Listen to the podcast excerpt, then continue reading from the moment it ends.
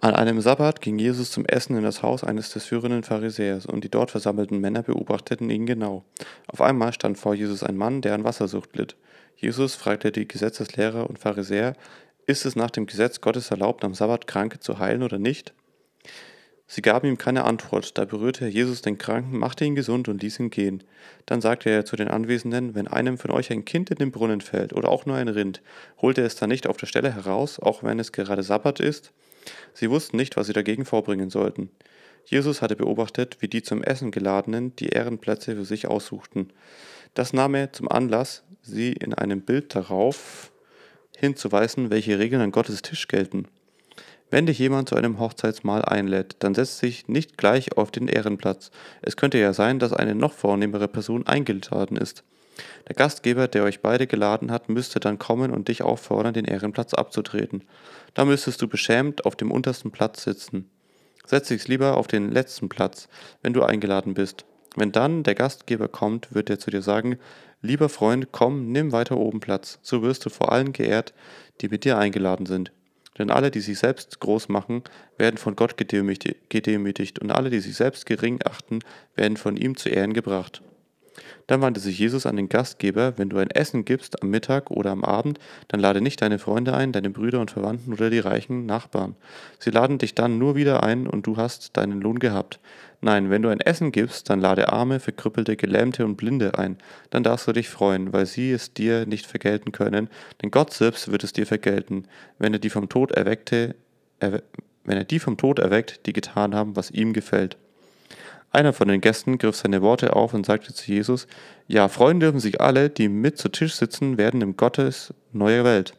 Doch Jesus antwortete ihm mit einem Gleichnis. Er sagte, ein Mann hatte viele Leute zu einem großen Essen eingeladen. Als die Stunde für das Mahl da war, schickte er seine Diener und die Gäste zu schickte er seine Diener, um die Gäste zu bitten, kommt, alles ist hergerichtet. Aber einer nach dem anderen begann sich zu entschuldigen. Der erste erklärte, ich habe ein Stück Land gekauft. Das muss ich mir jetzt unbedingt ansehen. Bitte entschuldigt mich. Ein anderer sagte, ich habe fünf Ochsengespanne gekauft und will gerade sehen, ob sie etwas taugen. Bitte entschuldige mich. Ein dritter sagte, ich habe eben, erst geheiratet, darum kann ich nicht kommen. Der Diener kam zurück und berichtete alles sei dem Herrn.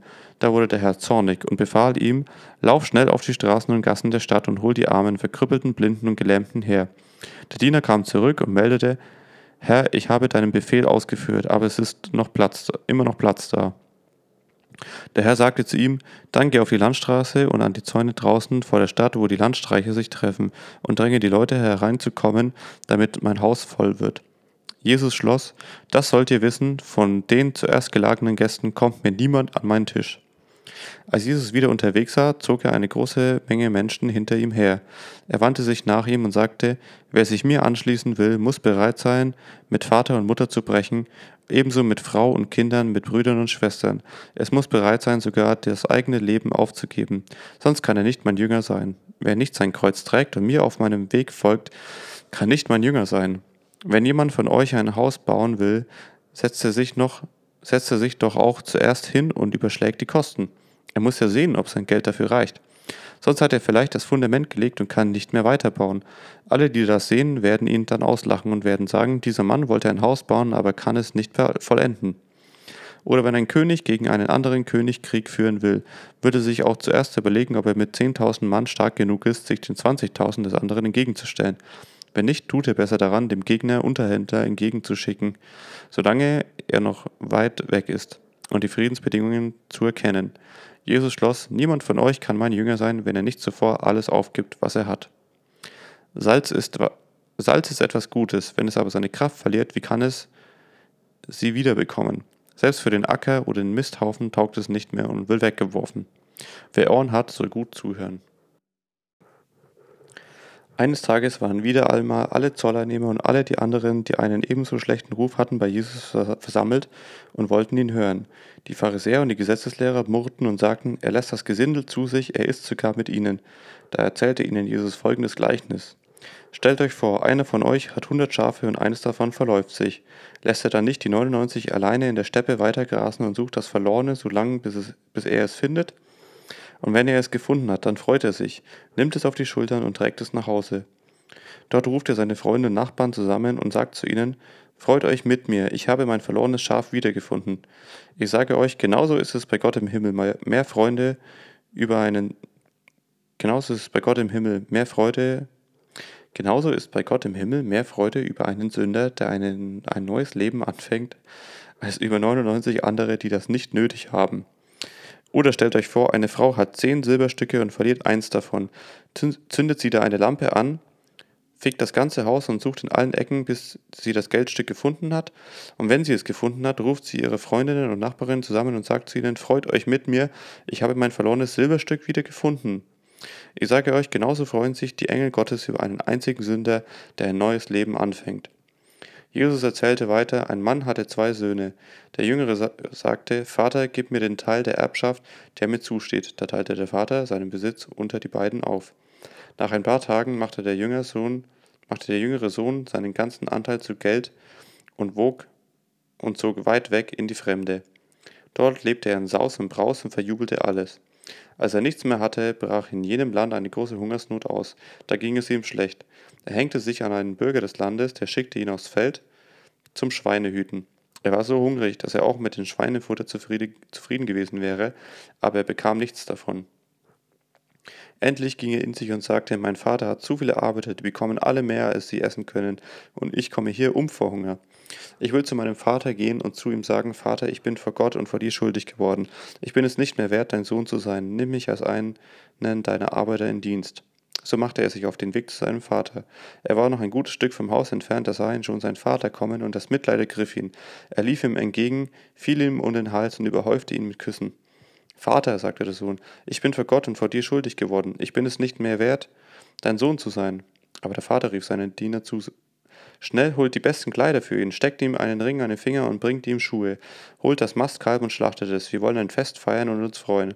Denn mein Sohn hier war tot, jetzt lebt er wieder. Er war verloren, jetzt ist er wiedergefunden. Und sie begannen zu feiern. Der ältere Sohn war noch auf dem Feld. Als er zurückkam und sich dem Haus näherte, hörte er das Singen und Tanzen. Er rief einen der Diener herbei und sagte ihm, was denn da los sei.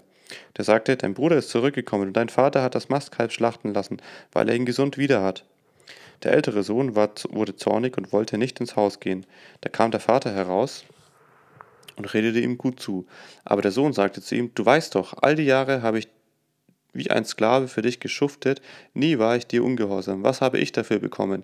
Mir hast du nie auch nur einen Ziegenbock gegeben, damit ich mit meinen Freunden feiern konnte. Aber der da, dein Sohn, hat dein Geld mit Huren durchgebracht und jetzt kommt er nach Hause, da schlachtest du gleich das Mastkalb für ihn. Mein Sohn, sagte der Vater, du bist immer bei mir und dir gehört alles, was ich habe. Aber jetzt mussten wir doch feiern und uns freuen, denn dein Bruder war tot und ist wieder am Leben. Er war verloren und ist wiedergefunden. Dann wandte sich Jesus seinen Jüngern zu, den Männern und Frauen, und erzählte ihnen folgende Geschichte. Ein reicher Mann hatte einen Verwalter, der ihn betrog. Als sein Herr davon erfuhr, ließ er ihn rufen und stellte ihn zur Rede. Was muss ich von dir hören? Leg die Abrechnung vor, du kannst nicht länger mein Verwalter sein. Da sagte sich der Mann, was soll ich machen, wenn mein Herr mir die Stelle wegnimmt? Für schwere Arbeiten bin ich zu schwach und zu betteln schäme ich mich. Ich weiß, was ich tun werde. Ich muss mir Freunde verschaffen, die mich in ihre Häuser aufnehmen, wenn ich sie hier entlassen, wenn ich hier entlassen werde. So rief er nacheinander alle zu sich, die bei seinem Herrn Schulden hatten. Er fragte den ersten, wie viel schuldest du meinem Herrn? Hundert Fässer Olivenöl, war die Antwort. Hier ist dein Schuldschein, sagte der Verwalter. Setz dich hin und schreib fünfzig. Einen anderen fragte er, wie steht es bei dir, wie viel Schulden hast du? Hundert Sack Weizen, war die Antwort. Hier dein Schuldschein, schreib 80. Jesus, der Herr, lobte den betrügerischen Verwalter wegen seines klugen Vorgehens. Denn in der Tat, die Menschen dieser Welt sind, wenn es ums Überleben geht, viel klüger als die Menschen des Lichts. Ich sage euch, forderte Jesus seine Jünger auf, nutzt das leidige Geld dazu, durch Wohltaten Freunde zu gewinnen. Wenn es mit euch und eurem Geld zu Ende geht, werden sie euch in der neuen Welt Gottes in ihre Wohnung aufnehmen. Jesus fuhr fort. Wer in kleinen Dingen zuverlässig ist, wird es auch in großen sein, und wer in kleinen unzuverlässig ist, ist es auch in großen. Wenn ihr also im Umgang mit dem leidigen Geld nicht zuverlässig seid, wird euch niemand das wirklich Wertvolle anvertrauen. Wenn ihr mit dem nicht umgehen könnt, was euch gar nicht gehört, wie soll Gott euch dann schenken, was er euch als Eigentum zugedacht hat?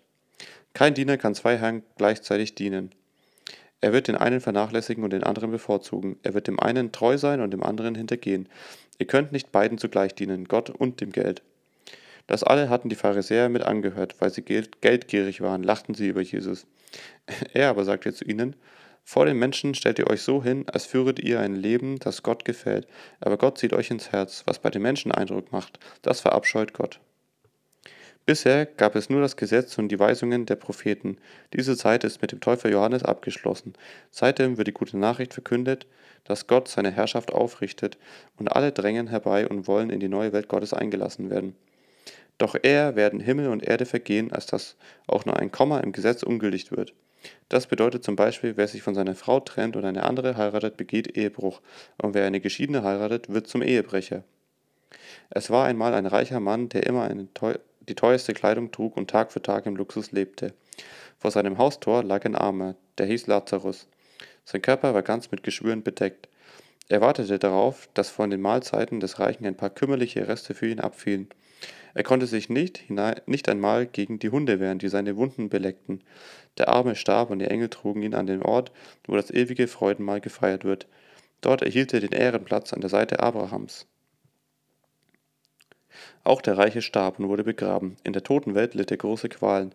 Als er aufblickte, sah er in weiter Ferne Abraham und Lazarus auf dem Platz neben ihm. Da rief er laut, Vater Abraham, hab Erbarmen mit mir, schick mir doch Lazarus. Er soll seine Fingerspitze ins Wasser tauchen und meine Zunge ein wenig kühlen, denn das Feuer hier brennt entsetzlich. Aber Abraham sagte, mein Sohn, denk daran, dass du schon zu Lebzeiten das dir zugemessene Glück erhalten hast, Lazarus aber nur Unglück. Dafür kann er sich nun hier freuen, während du Qualen leidest. Außerdem liegt zwischen uns und euch ein riesiger Graben. Selbst wenn jemand wollte, könnte er nicht zu euch kommen, genauso wie keiner von dort zu uns gelangen kann. Da bat der reiche Mann, Vater Abraham, dann schick Lazarus doch wenigstens in mein Elternhaus. Ich habe noch fünf Brüder, er soll sie warnen, damit sie nicht auch in diesen schrecklichen Ort kommen. Doch Abraham sagte, Deine Brüder haben das Gesetz, Mose und die Weisungen der Propheten. Sie brauchen nur darauf zu hören. Der Reiche erwiderte Vater Abraham, das genügt nicht. Aber wenn einer von den Toten zu ihnen käme, dann würden sie ihr Leben ändern. Abraham sagte, wenn sie auf Mose und die Propheten nicht hören, dann lassen sie sich auch nicht überzeugen, wenn jemand vom Tod aufersteht.